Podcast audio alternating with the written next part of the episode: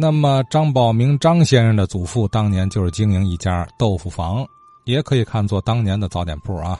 虽然那时候经营的品类不那么全面，可是经营的时间很长，在真市街这一带啊，也颇有人缘儿。嗯，最近呢，节目里边啊，老先生们提咱们天津的煎饼果子、豆腐坊吧，这勾起我呀一点回忆吧。嗯，我所说这个豆腐坊呢，在哪儿呢？在真实街，就是老老二中心的后门嗯，茶店口有一个小一条这小道不长，南面是真实街，北面就是和运河运河大街河边在茶店口的西侧，字号奎顺河一个小豆腐坊，有那么四五十平米那么大的一个小豆腐坊，打三几年就在那儿干。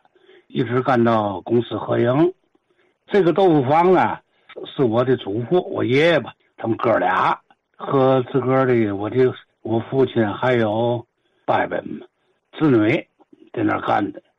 他的就以豆浆、老豆腐，就是还有果子，还有其他主食吧，这是经营范围。他的豆腐坊呢，那几年一直干的都挺好。他大概期啊。买早点的人呢分为三大波吧。第一波呢是五六点钟，头一锅浆一闹开以后，是原来咱们北大关那个桥那儿，那不是过去是一个老菜道。嗯，他那儿有拉胶皮的、蹬三轮的、砍大车的。他那个口呢，正好都在河边，停车也方便。也是这些个食客嘛，就自个带着那个大号的那个瓷碗。往这儿就是吃早点来，自个儿带的那个饽饽、干饽饽、大饼嘛的，到这儿来以后喝一碗老豆腐，是一碗豆浆，就在这往里一泡，蹲门口，有时候在屋里头，在这吃早点，这是第一波人。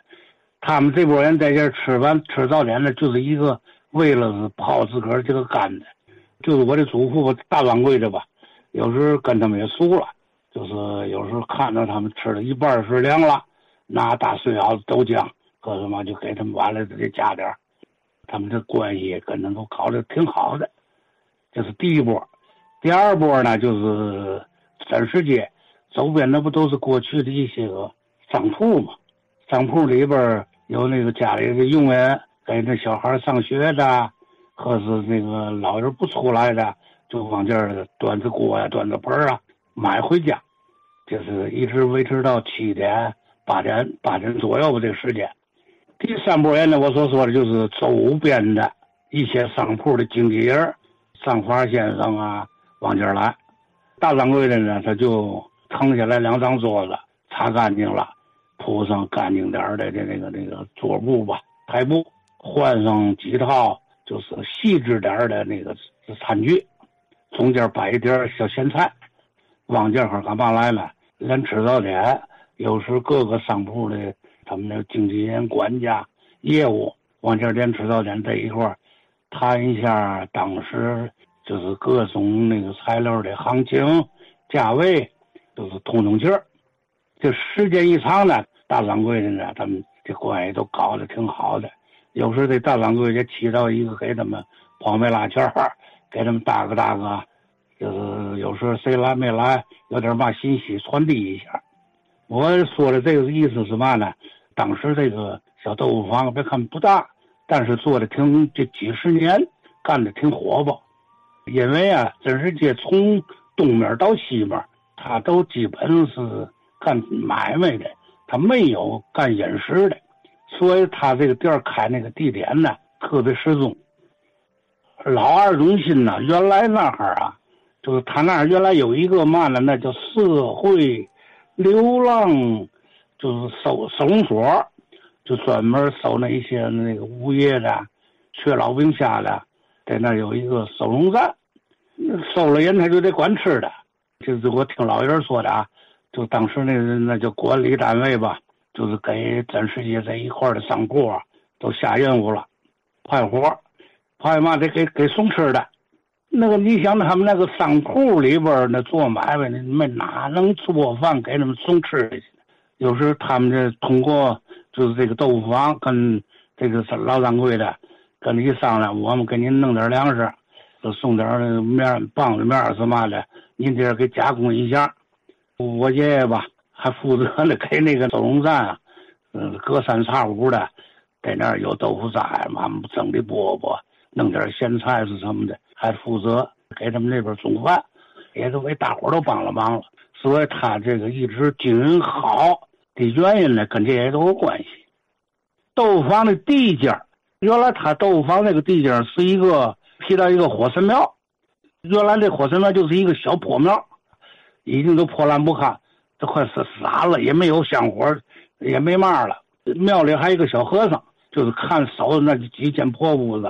当初呢，这个是也有人介绍啊，我爷爷吧一商量呢，等于把这个破庙呢就给一半的产权跟这小和尚俩人就给收过来了。这个小和尚呢，一直就成了在我们家里头，就是我爷爷他那儿的一个合伙的伙伴了吧。一直干到公私合营，我爷爷呢，他呢后来合到虹桥区饮食公司，当时那阵大伙儿还给他评了一届的虹桥区人大代表。今天呢，就是借这个机会呢，我介绍一下，就这个豆腐坊这点小事儿。另一个，我再提出来一个，有知道这个火神庙，各位老先生们，有在真实街这个老老人吧，知道这火神庙是怎么回事儿。能不能大伙儿探讨一下？有知道的呢，咱们说一说，讲一讲。哎，真实街附近的老火神庙，哎，怎么个由来？呃，他后来成了一家豆腐坊了，是不是？这里的老住户还有印象啊？